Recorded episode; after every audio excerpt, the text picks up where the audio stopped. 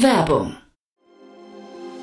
Sei dabei beim HTGF Family Day am 11. und 12. Juni in der Station Berlin. Für zwei Tage voller Inspiration und Business. Tauche ein in ein einzigartiges Netzwerkerlebnis mit bis zu 1500 Teilnehmenden. Erkunde das innovative Seed- und Later-Stage-Portfolio des Hightech Gründerfonds. Lass dich vom vielseitigen Programm inspirieren und knüpfe wertvolle Kontakte. Sichere dir jetzt dein Ticket. Mehr Informationen findest du unter www.family-day-htgf f.de.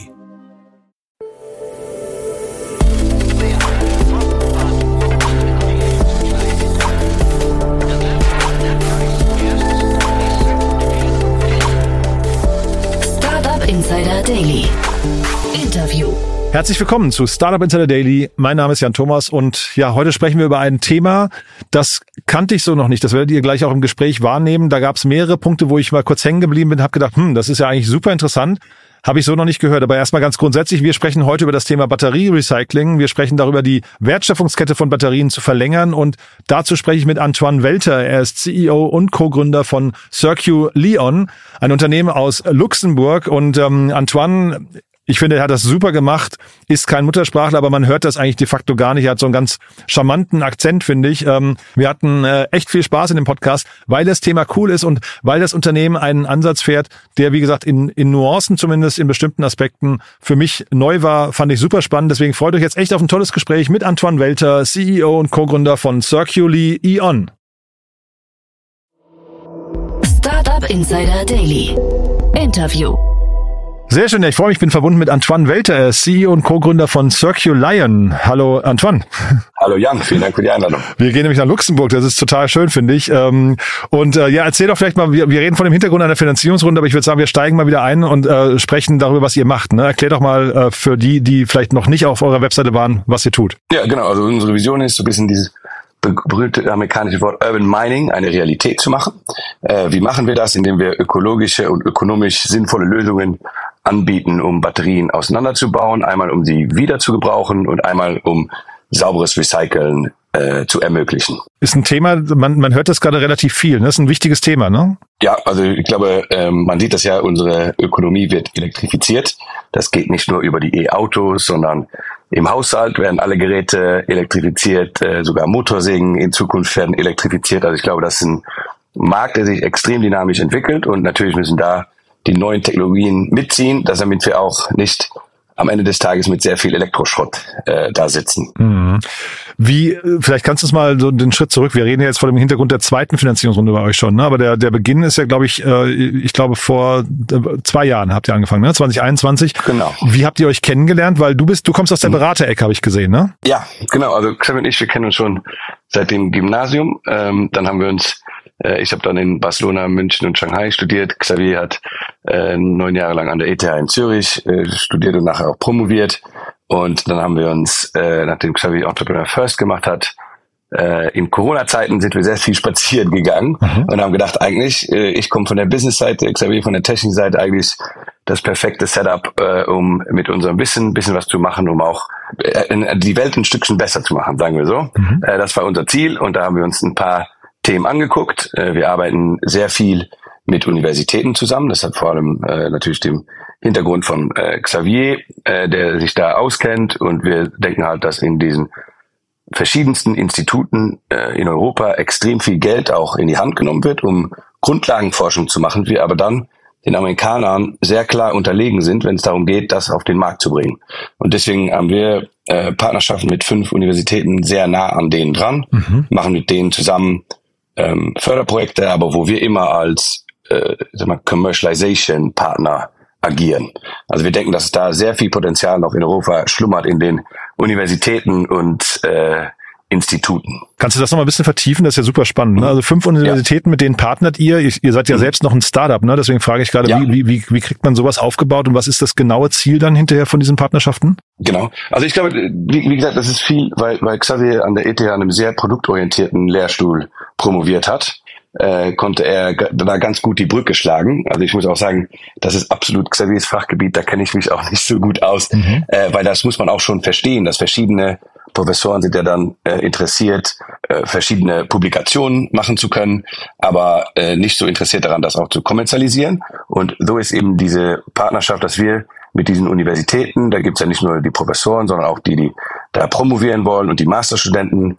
Wir haben, glaube ich, schon in unserer kurzen Lebenszeit zehn Masterstudenten gehabt, die bei uns ihre Arbeit gemacht haben, um da wirklich an neuen, spannenden Feldern, äh, wo wir da gerne mit denen zusammen forschen. Mhm. Äh, das heißt, die, die, die Anfänge werden zusammen gemacht. Die meisten Universitäten haben ja auch sehr gut ausgebaute Labs und dass wir diese Infrastruktur nutzen können, um dann nachher, wenn es in die Kommerzialisierung geht, äh, geht es dann eher zu uns in die Halle ähm, und wird es da wirklich in die Industrialisierung bringen. Das klingt für mich jetzt fast so ein bisschen, äh, wenn man jetzt mal die Analogie zur normalen Startups in zur digitalen Welt so äh, schlagen würde, so ein bisschen wie so ein Venture-Studio. Ist das falsch? Ähm, ja, aber auf doch, nee, das ist nicht falsch, aber es ist auf ganz, ganz kleiner Maßstab dann natürlich. Mhm. Ähm, wie, wie, so klein, vielleicht ein konkretes Beispiel. Wir haben ja äh, einen Teil von unserem Prozess patentieren lassen, wie wir die Leiterplatten von den, von den Batteriezellen wieder entnehmen.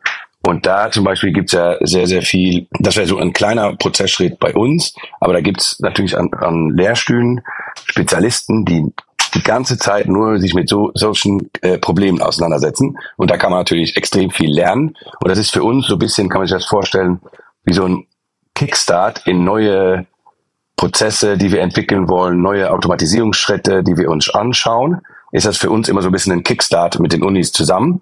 Und wir müssen, da ist ja auf kleiner Ebene äh, schon mal bewiesen worden, dass es geht. Und wir müssen dann zeigen, okay, es geht nicht nur bei äh, einer, äh, bei einer Sample Size von zehn, sondern es geht auch, wenn wir es tausendmal hintereinander machen. Mhm.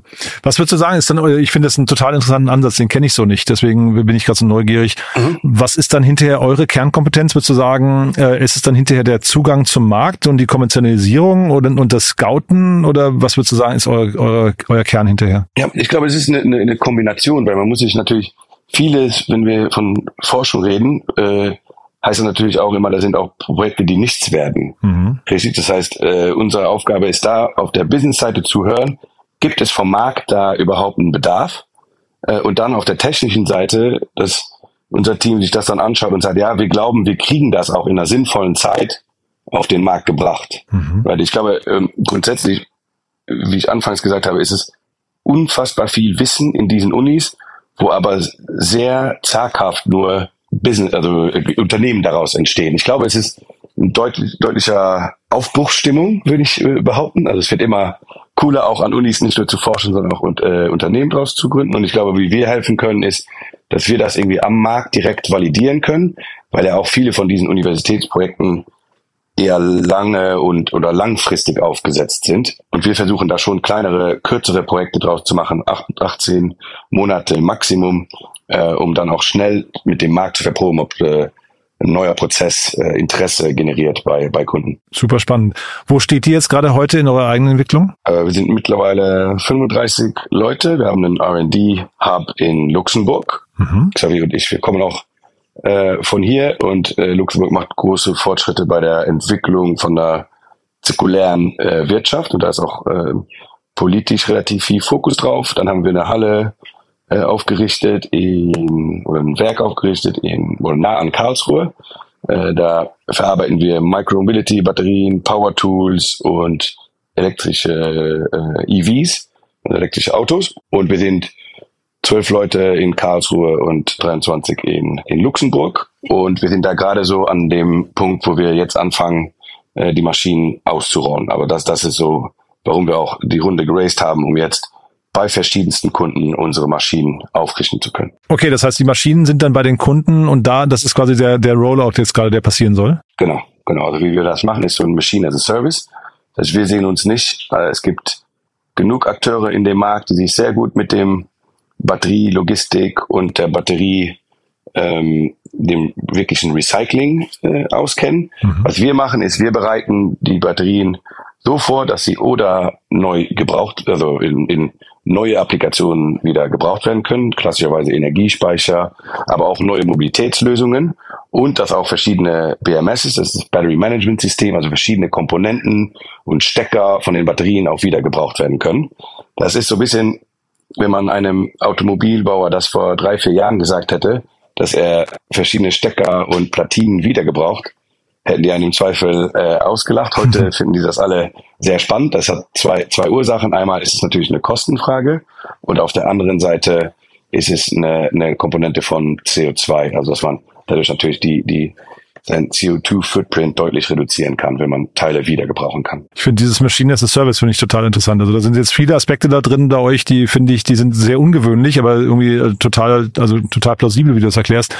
Ähm, die Preise, die ihr aufrufen könnt für euren Service, würdest du sagen, die werden sich in der Zukunft positiv verändern in eurem Sinne? Also das heißt, es wird teurer, ähm, weil möglicherweise Ressourcen knapper werden? Oder ist es eher so, ihr müsst günstiger werden irgendwann, weil zum Beispiel mehr Wettbewerb gerade in dem Bereich auch gerade passiert? Oder weil vielleicht sogar alternative Technologien, die Batterien ganz anders aussehen lassen als heute, ähm, das würde vielleicht sogar dazu führen, dass ihr irgendwann obsolet seid, ne? ähm, kommen könnten? Mhm. Ja, genau. Das ist so ein bisschen, ähm, da sind viele Fragen in, ja, ja. in, in, ja. in dem, was du gesagt hast. Ich fange mal an mit dem, warum haben wir angefangen, das Geschäftsmodell um das Auseinanderbauen von Batterien zu machen. Warum? Weil wir sind da chemieagnostisch. Das heißt, ob jetzt LFP, sagt ihr äh, dass mehr und mehr Batterien auf den Markt kommen, die eigentlich weniger wertvolle Rohstoffe haben. Right? Und das, das Auseinanderbauen muss ja trotzdem passieren. Das kann man sich so ein bisschen vorstellen wie sein Hausmüll. So, der ist natürlich ungetrennt, ist der ist der nichts wert und du musst bezahlen, damit du ihn los wirst. Wenn du den aber sauber trennst, äh, dann ist es wieder ein Rohstoff. Und das ist so ein bisschen unsere Aufgabe, ist da einfach alle möglichen Geräte mit Batterien drin sauber auseinanderzunehmen, die die Teile wieder zu verwenden, die wiederverwendet werden können und die, die nicht mehr wiederverwenden können, die aber sauber zu trennen, also das Aluminium zum Aluminium, Kupfer zu Kupfer und so weiter, dann, dann hat man kreiert man wirklich eine, eine zirkuläre äh, Wertschöpfungskette. Auf der anderen Seite ist Natürlich ist der Fachkräftemangel, weil heute ist das besonders bei den großen Batterien ein extrem händischer Prozess. Äh, das heißt, das ist, da, da wirken wir so ein bisschen dem Fachkräftemangel äh, entgegen. Und man muss auch sagen, das ist von der Sicherheit und von der Mono, das ist eine sehr monotone Arbeit, so diese Batterien auseinanderzubauen. Also da helfen wir dem Fachkräftemangel entgegen. Und auf der anderen Seite, natürlich ist es für uns ja nicht nur spannend, die Batterien auseinanderzubauen, sondern auch die verschiedensten Daten zu sammeln. Das ist so ein bisschen diese zweite Entwicklungsstufe, an der wir gerade auch sehr aktiv arbeiten, um diese ganzen verschiedensten Stoffströme zu digitalisieren, dass man auch weiß oder ein bisschen eine Transparenz da reinzubringen, wo liegen was für Rohstoffe. Das ist natürlich sehr spannend für verschiedenste Akteure, um zu wissen, wo was für Materialien liegen und was kann man dann auch in Zukunft entweder aus seinem eigenen Stoffstrom wieder gebrauchen und, und was muss man sich auf dem freien Markt wieder dazu kaufen. Mhm. Der, ihr habt wahrscheinlich in eurem Pitch Deck ja irgendwie so eine, ähm, was nicht, TAM-Größe drin, ne? also die, die Marktgröße hinterher. Wie, wie habt ihr das berechnet und wie groß ist der? Ja, also wir haben, äh, wie wir angefangen haben, ich gesagt, wie, wie groß ist der gesamte Batteriemarkt? Ich glaube, der ist bis 2025 knapp 500, 500 Milliarden. Also das ist ein Markt, der wirklich extrem groß wird.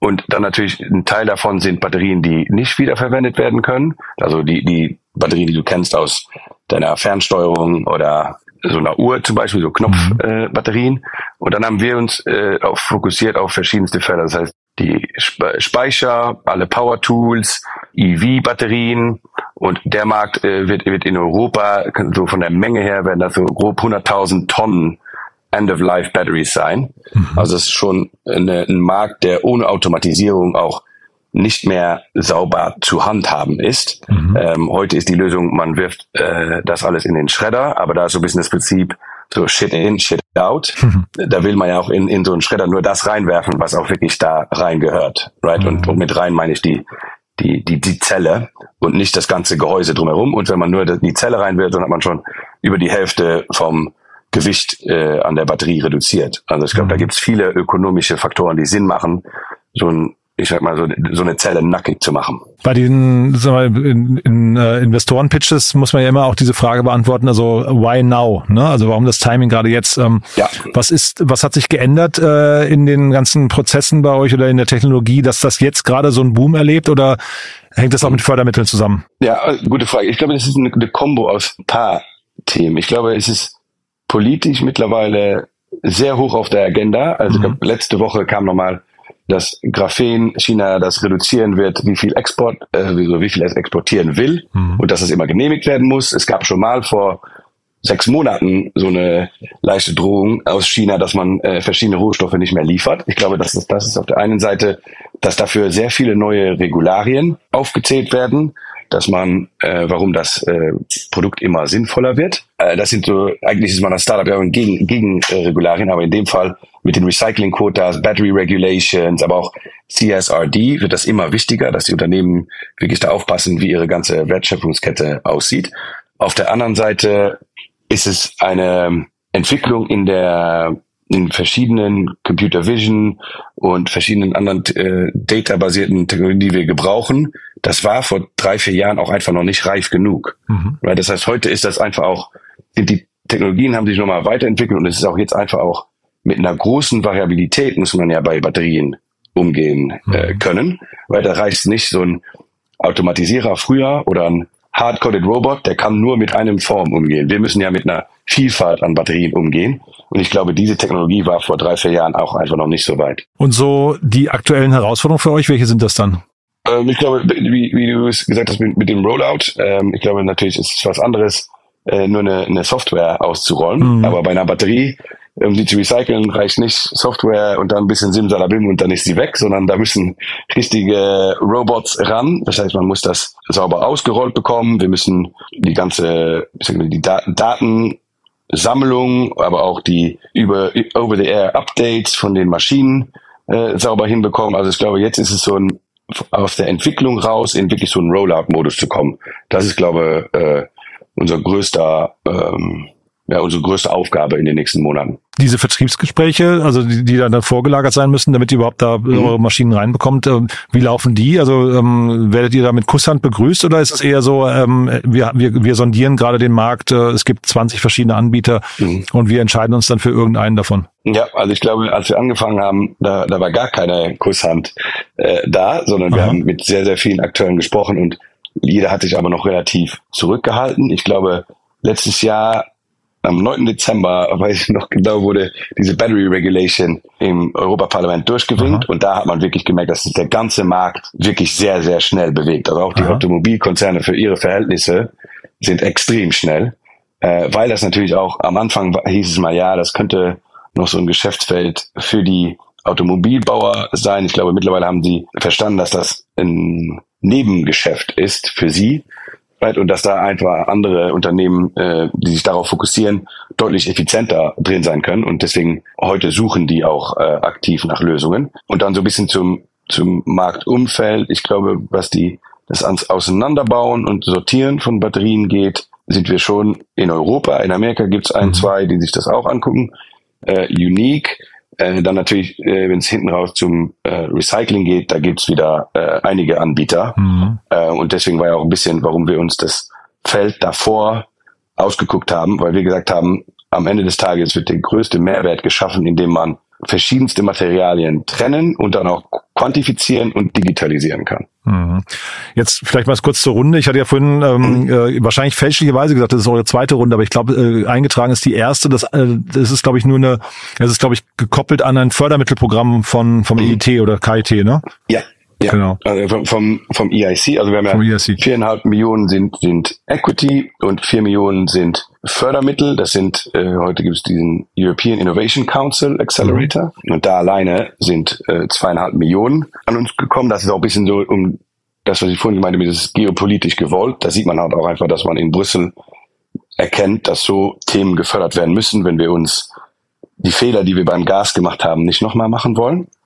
Und das Rest sind Programme vom Luxemburger und vom deutschen Staat, äh, wie sich das dann zusammensetzt, die Runde. Und waren die Gespräche, jetzt mal Fördermittel ist natürlich ein eigenes Thema, aber die Investorengespräche gerade, waren die kompliziert für euch? Also ich glaube ja, insgesamt ähm, ist natürlich der Software äh, oder die ja, Software und der Startup-Boom von 2020 bis 22 ist natürlich das Umwelt, Umfeld generell nicht mehr so positiv. Ich muss aber sagen, dass wir da in dem Green Tech und Battery Space äh, sehr, sehr gut verschont geblieben sind. Mhm. Also wir haben da wirklich gemerkt, dass die VCs, die sich auseinandergesetzt haben mit Batterien, die verstehen, wo da Value drin liegt, mhm. äh, dass man da schon äh, sehr konstruktive und auch schnelle Gespräche führen kann. Ich hätte fast gedacht, es ist eigentlich auch ein konjunkturunabhängiger Markt eigentlich, ne? Oder fast sogar, also mal Konjunkturdellen, ähm, Rezessionen und so spielen eigentlich fast eher in eure Hände noch, ne? Ja, schon. Äh, generell ähm, würde ich das bejahen. Äh, ich glaube natürlich, wenn es jetzt der Fachkräftemangel, falls der ein bisschen abnehmen soll, dann ist es für uns natürlich, wenn wir viele Prozesse äh, automatisieren, äh, dann ist ein bisschen mehr Kostendruck auf, auf uns dann wieder, die, die mhm. Kosten noch weiter runterzudrücken, wenn wir, wenn wir nicht mal einen Menschen ersetzen, sondern nur neue quasi Umsatzfelder generieren für unsere Kunden, dann glaube ich, ist das natürlich auch für uns und unsere Marge auch positiv. Mhm.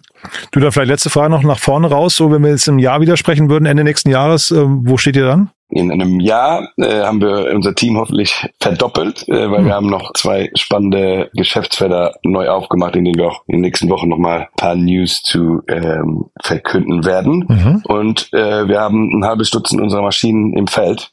Das ist jetzt, äh, wo wir stehen wollen in einem Jahr. Mhm. Und äh, wenn man ein bisschen weiter rausguckt, ist natürlich was jetzt ganz spannend ist, was wir sehen von diesen Recycling- und ähm, Automobilkunden von uns, die natürlich sagen, okay, das ist eine spannende Technologie, könnt ihr denn auch zum Beispiel andere Komponenten von uns auch auseinanderbauen und mhm. äh, sauber trennen. Also das würde ich in einem Jahr, würde ich dir dann auch gerne erzählen können von dem neuen Geschäftsfeld, was wir aufgemacht haben. Cool. Dann freue ich mich da drauf. Äh, bis dahin erstmal viel, viel Erfolg.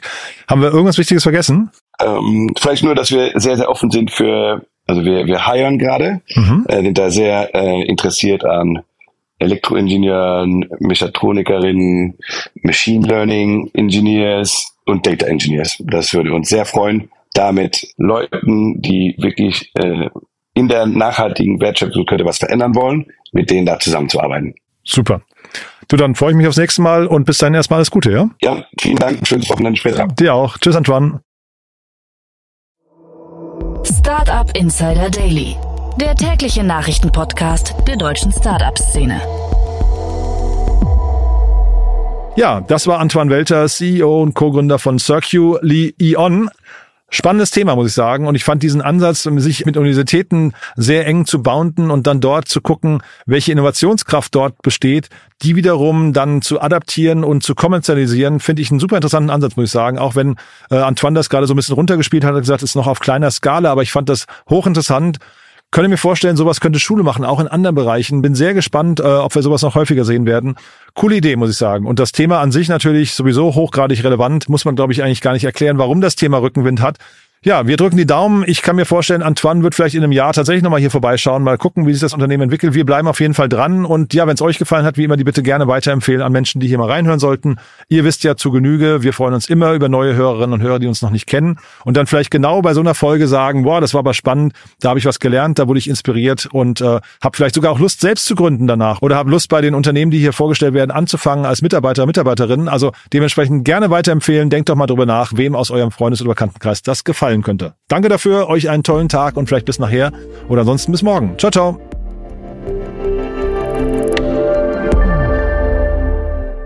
Diese Sendung wurde präsentiert von Fincredible. Onboarding made easy mit Open Banking. Mehr Infos unter www.fincredible.io.